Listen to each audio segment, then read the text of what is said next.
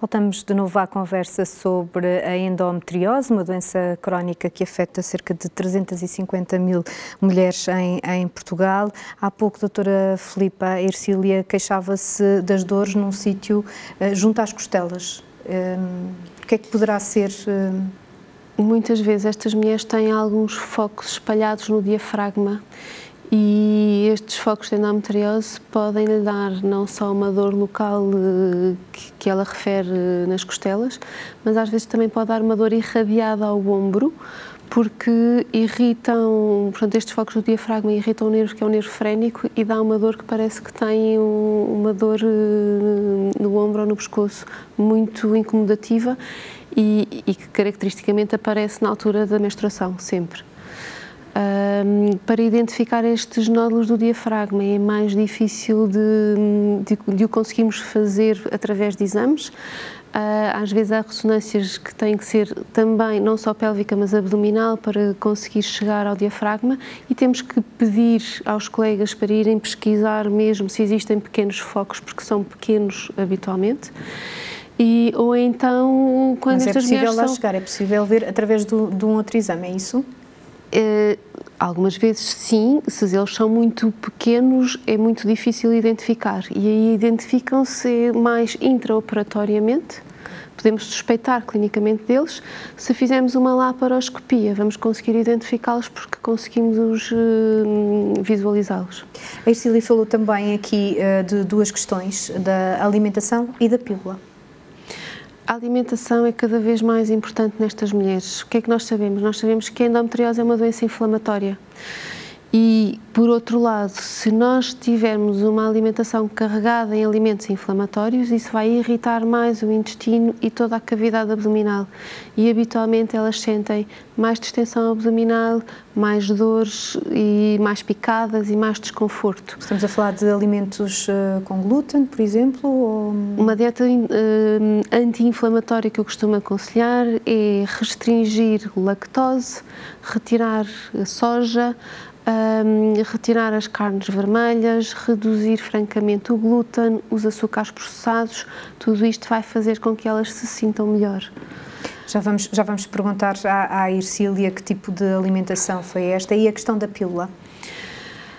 Uh, a pílula para nós é uma arma para tentarmos controlar uh, os sintomas da doença e a progressão ou recidiva da doença. Isto porque a pílula, no fundo, aquilo que vai fazer é levar a uma atrofia do endométrio. O endométrio é aquilo que nós queremos que não cresça fora do útero. Portanto, se nós conseguimos que estas mulheres praticamente não menstruem, ou que menstruem muito menos, a probabilidade de ter uma evolução de progressão da doença ou de ter esta sintomatologia é muito menor.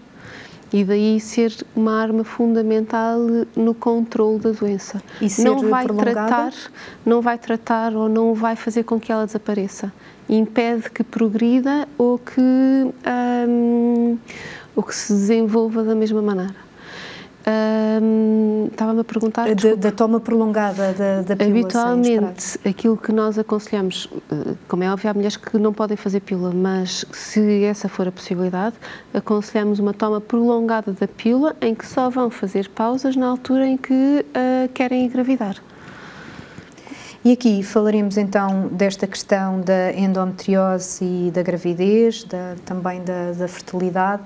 Um, a Elsa, aos, aos 35 anos, já nos disse que tem três filhos, Sim. mas uh, até lá passou, passou por algumas situações um, de aborto. Aos 35 ficou uh, sem útero e um sim, ovário. Um ovário, sim, porque já tinha um nódulo, havia já uma, uma. O meu ovário direito já estava muito pronto, tinha que ser tirado, estava destruído. E as gravidezes, como é que, como é que foram? Foram sempre críticas? Sim, sim, até aos quatro meses de cama, uh, para, para conseguir, como dizia o meu médico na altura, colar, para ficar bem colado. Um, e pronto. E, mas, Quando- mas quando- depois correu tudo bem, não é? Mas os primeiros quatro meses foram sempre uns meses muito Difíceis. muito difíceis, pronto, limitativos.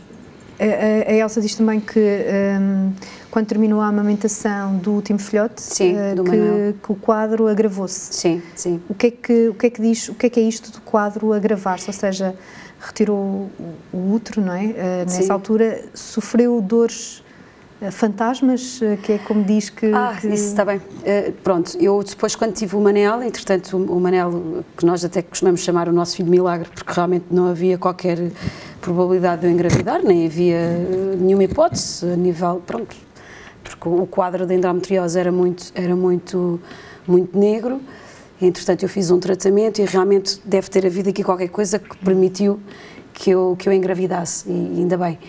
E tive o Manel, e hum, eu amamentei o Manel até aos seis meses, e depois, uh, passado seis meses, eh, assim, eu deixo, eh, entretanto, deixei de amamentar o Manel e logo ali passado um mês ou dois volta novamente o, o, o inferno, porque era mesmo um inferno das menstruações loucas e dores e pronto, e na altura decidimos mesmo eh, pronto, que não, que não havia nada a fazer e que tínhamos que partir mesmo para a retirada do útero. Na altura, até a, a ideia, pronto, ficávamos só por retirar o útero durante a operação é que a médica realmente viu que, que o ovário também tinha que sair. Isso foi uma decisão tomada até durante a operação. Pronto, foi uma, foi uma operação muito dolorosa, porque quem, quem passou por isso sabe que que o pós-operatório é um pós-operatório sim é horrível. é, é, muito é invasivo muito muito muito invasivo. E o que é isto? Mas são dores reais o que é isto sim, dores ah, fantasmas e depois as dores fantasmas que eu sim que eu, que eu costumo falar foi depois durante muito tempo eu tinha dores. Mas eu já eu achava estranho, então, mas se eu, se eu já não tenho útero, porque é que eu continuo a ter dores? E então fazia-me lembrar um bocadinho uh, aqueles testemunhos de pessoas que ficam amputadas e que continuam a sentir uh, dor ao braço. E era então na era, zona abdominal sim, também? era tipo uma, uma, uma dor fantasma que eu tinha, continuava a ter dores como se estivesse a menstruar. Não, não dores de, de, de me incapacitar, não, mas aquela, uh, aquela aquele incómodo, moinha. aquela moinha, exatamente. Estava lá e eu achava estranho, então, mas eu já não tenho outro, porque é que isto continua? Um, isso ainda, ainda, ainda, ainda se prolongou por alguns anos. Porquê é que isto acontece, doutora? Da endometriose, aquilo que faz com que a, que a doença hum, permaneça e perpetue é a produção hormonal pelos ovários. Isso quer dizer que, portanto, os nossos ovários produzem estrogénios e são os estrogénios que desencadeiam o desenvolvimento da doença. Portanto, o, o retirar o útero não acaba com a endometriose. Eh, sim, ficou com um ovário. Exatamente. E ficou com um ovário e às vezes existem células que são microscópicas e que estão espalhadas na nossa cavidade pélvica e que podem começar a crescer e a desenvolver-se tendo um estímulo hormonal pelo ovário que, que, resta.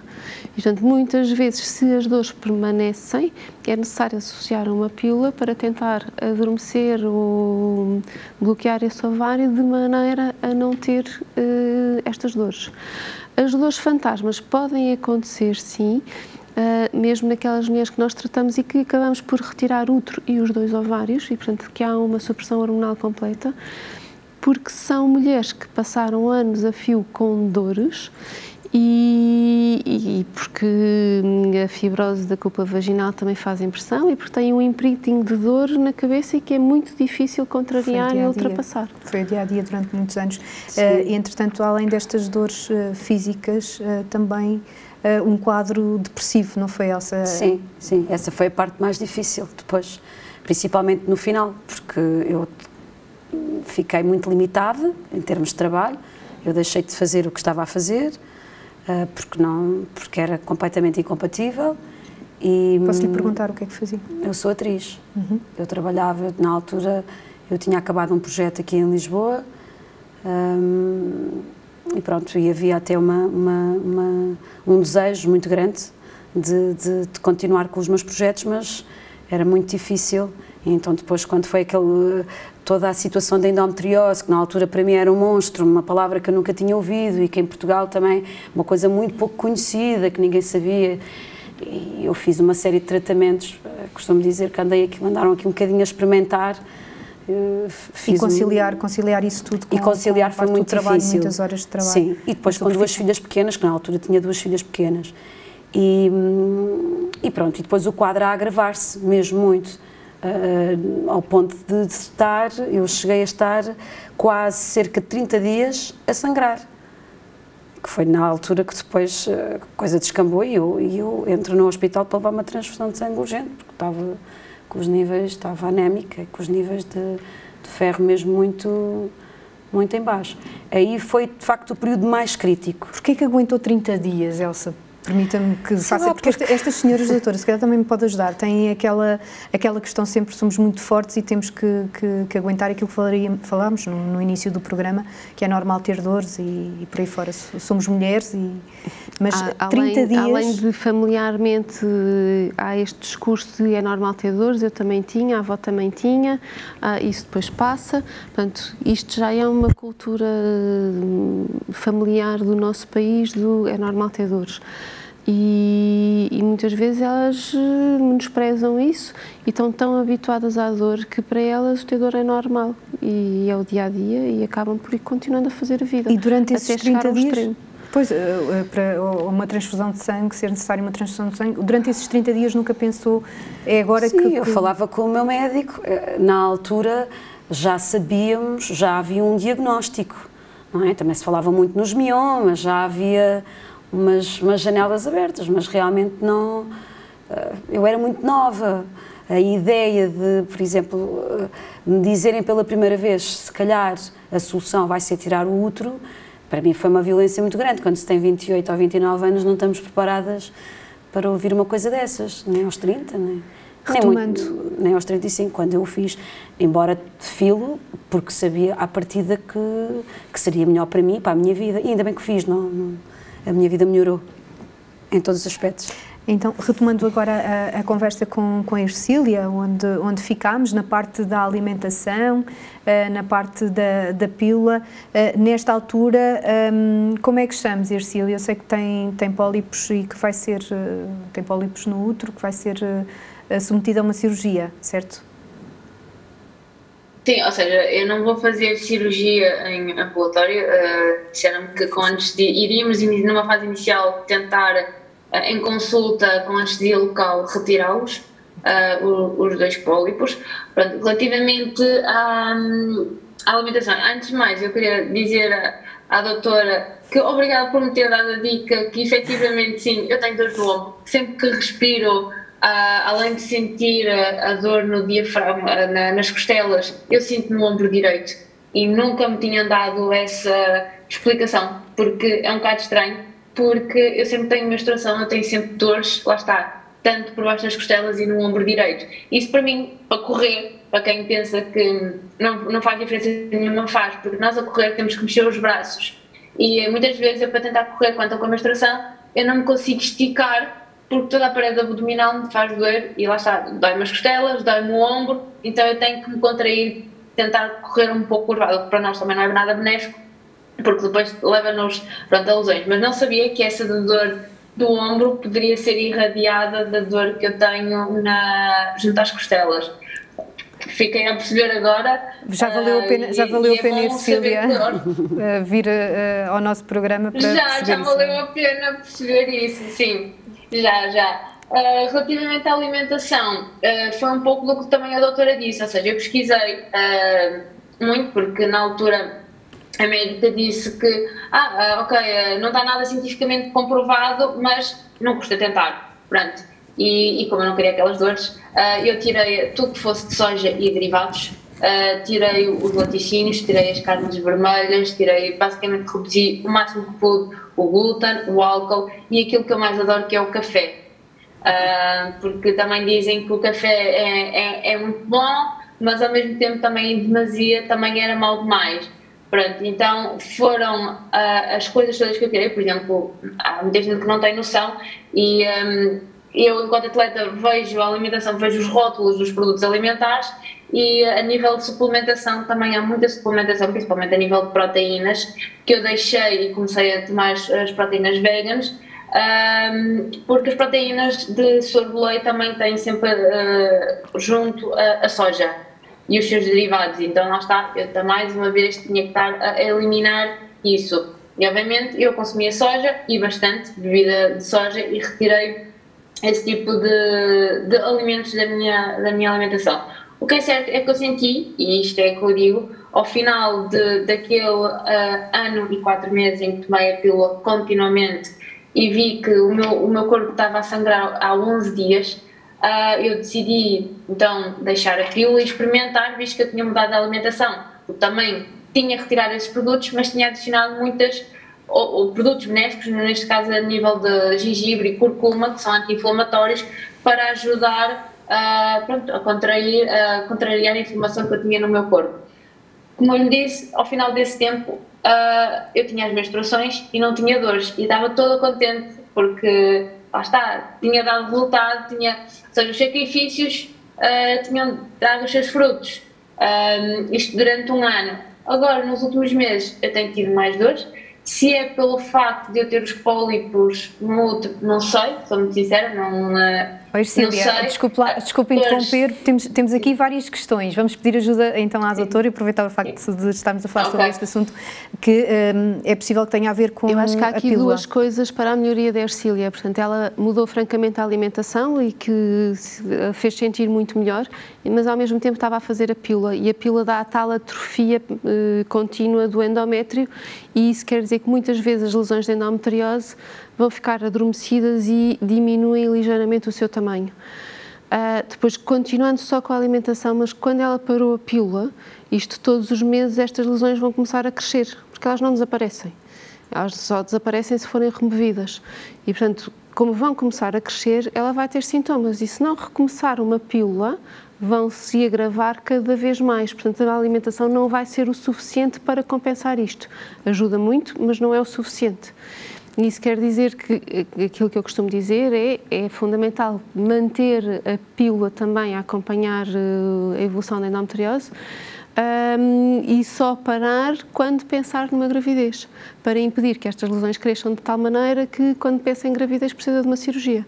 Portanto, tem que haver aqui um equilíbrio entre as duas coisas. Já pensou, já pensou nisso, então, eu aproveito já é isso que eu ia dizer e aproveito para, se a doutora puder me responder, que assim, eu sempre tive muito receio de, de, de voltar a tomar a pílula, porque eu, eu experimento, até encontrar uma pílula que me desse minimamente bem, eh, não, correu, não, não corria bem, ou seja, eu experimentei o anel vaginal, uh, não, correu, não correu bem porque ele saía por causa da trepidação na corrida, no impacto da corrida, ele acabava por uh, sair Pode ser formulação oral, pode ser um dispositivo dentro do útero, pode ser um anel vaginal. Portanto, temos várias armas. Uh, é importante é perceber qual é que se adapta a si. E depois falou-me que parou a pílula porque teve uma hemorragia muito grande.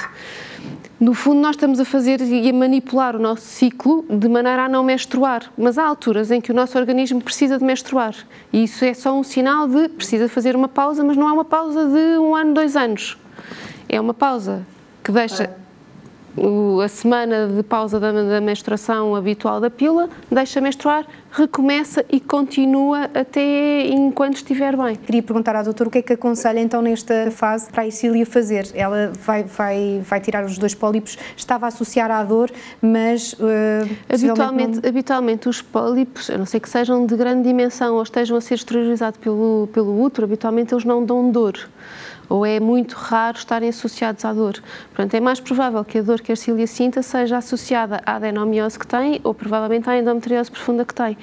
E, Desconhecendo isso... o sítio onde está, uh, eh, um, ehm, o que é que a doutora aconselha neste momento a fazer? Se ela não, não pretende engravidar neste momento, eu diria retomar uma pílula. Ercília pretende engravidar? Tem alguns receios como... Não, para já ainda não. Que idade é que tem Ercília? Para já ainda 34 anos. Eu sei que já dizem que, que já está na altura, que deveria ser nesta altura, mas em termos competitivos, para mim, não, não, não é o momento ideal. Uh, e sim, já tinha pensado voltar à pílula, porque, como disse, nos últimos meses tenho sentido que as dores estão a começar a, aumentar cada vez mais. Uh, e a médica, na altura, que eu, ou seja, a primeira médica que me disse de endometriose tinha-me dito isso, que uh, eu, o facto de deixar a pílula que poderia aguentar durante algum tempo, mas depois iria aumentar, e efetivamente as dores têm vindo a aumentar. Uh, e este, esta noite, esta noite não, a noite passada, como tive bastantes dores, e eu vou ter competição daqui a um mês, e a previsão da menstruação de calhar nesse fim de semana é, é muito grande, por isso eu estou mesmo a pensar voltar a acabar agora o ciclo, este ciclo menstrual e começar a pílula porque não quero voltar a, a ter dores e conseguir competir porque já, já estou a precisar e então sim, já era uma das coisas que eu tinha pensado e vou efetivamente sendo assim um, ok, vou avançar então para começar a tomar a pílula. Ok, Cília, um, passando, passando aqui, a, um, estamos quase, quase a terminar, Elsa tem, tem 41 anos. Sim. Um, e tem medo que, que tem algum receio que as suas filhas possam herdar esta, Sim. esta doença. Sim, sim, sim. É, é a minha maior. Neste momento estou muito atenta como mãe, porque e elas eh, também se recordam, porque me viram também numa eh, muitas vezes a sofrer e viram-me mal, não é? Eh, Principalmente a Maria tem, tem, tem uma lembrança muito forte e, claro, é uma das preocupações que eu tenho como mãe, estou sempre muito atenta aos fluxos delas, são, se, são, se são muito abundantes, se são, são, eh, se estão dentro dos, do ciclo dos 28 dias, pronto, tento, ou se têm muitas dores. A, a Maria uh, parece-me, pronto, que tem Maria uma, mais velha. É mais velha, parece-me que tem um, pronto, um quadro normal. A minha filha Clara foi menstruada com 11 anos, uh, preocupa-me porque, de facto, ela queixa-se muito da dor. Queixa-se muito da dor e, e é um dos meus objetivos. A Maria já foi ao ginecologista, a Clarinha ainda não, mas pronto, irá um dia destes. Brevemente. e- A doutora, hum, esta, esta questão, o, que é que, hum, o que é, que- é genética? Pode, podemos, hum, há Aquilo, conhecimento aquilo que científico? nós sabemos, sim, existem alguns genes que predispõem para a endometriose e, portanto, dentro de uma família existe esta predisposição. E aquilo que se recomenda é, ah, quando estas filhas de mães eh, com endometriose têm eh, sintomas dolorosos ou menstruações dolorosas, será idealmente para ser pesquisado através de uma ecografia hum, com alguém que esteja dentro da endometriose para tentarmos excluir eh, também um episódio de endometriose. Além disso, aquilo que nós temos para prevenir a evolução ou o aparecimento acaba por ser novamente a pílula e isso quer dizer que se estas raparigas têm queixas de hemorragias abundantes e de dor menstrual, será para pensar precocemente em começarem a fazer uma pílula. Portanto, a informação também aqui é uma, uma grande arma. Há uma associação que é a Mulher Endo, que, que a doutora também hum, hum, gosta de participar e de. de- de- no- não é? Sim. Hum, e, e rastreios, doutora, o que é que pode-se fazer? Há, há, Antes, deixa-me falar um bocadinho, já agora, Já agora aproveito para falar um bocadinho da, da Mulher Endo, porque acho que eles têm um papel fantástico na, na nossa sociedade. Portanto, a Mulher Endo é uma associação de mulheres com endometriose, em que a presidente é a Susana Fonseca e que é alguém que, com a sua história de endometriose, resolveu hum, debater-se pela doença e pela divulgação da doença e que faz um papel fundamental perante as mulheres portuguesas que procuram ajuda. E, portanto, ela consegue dar resposta e arranjou uma rede de, de mulheres com endometriose que conseguem dar resposta e ajudar mulheres que estão na mesma situação e que têm dor e não sabem porquê, e que estão perdidas e que se identificam com algum quadro clínico que hum, que as faz sentir mais aparadas e orientadas e, e- e isso é fundamental. E tem sempre a, a informação atualizada? hum, Tem, tem um Nossa. site com toda a informação sobre a doença, sobre o diagnóstico, sobre os apoios que podem ter, sobre a nutrição, sobre tudo. Rastreios? Rastreios não há. Não há. Rastreio, rastreio de endometriose não existe.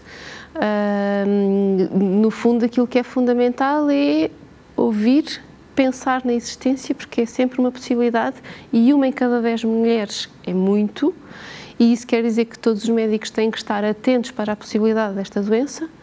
E a partir do momento que existem sintomas ou existe a suspeita da doença, é indicá-las para um centro onde estejam bem acompanhadas e onde consigam orientar a doença de maneira a evitar que ela progrida, a evitar que tenhamos quadros de infertilidade graves porque nunca foi identificada e não chegou a ser tratada e orientada e, portanto, permitir melhorar a qualidade de vida destas mulheres. Portanto, é esta mensagem que fica, estarem atentas aos sinais e procurarem sempre ajuda um, qualquer sintoma que, que apareça. Doutora, muito obrigada pela sua ajuda. Obrigada, uh, obrigada Elsa, obrigada, obrigada a Ircília. Um, o Para Vida fica então obrigada. por aqui. Uh, fique connosco em saudemais.tv e também nas redes sociais. Obrigada.